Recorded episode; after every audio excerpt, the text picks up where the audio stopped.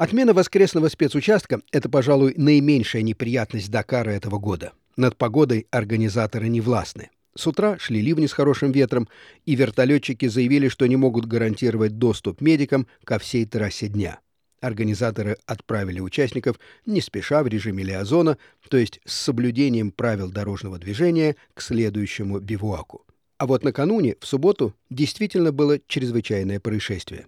Прототип мини команды X-Raid задел толпу зрителей. Итог – 10 раненых, в том числе четверо детей и одна беременная женщина.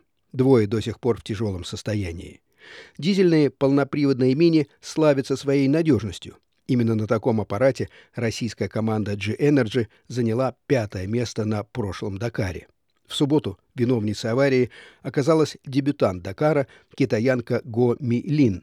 Говорят, что она вовремя не смогла включить дворники и в какой-то момент не видела дорогу.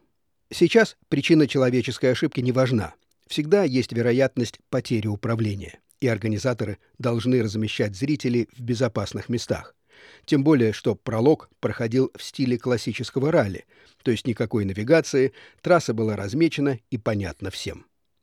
Дакар этого года преследовали неудачи еще на стадии подготовки. Две ключевые страны, Чили и Перу, отказались принять гонку.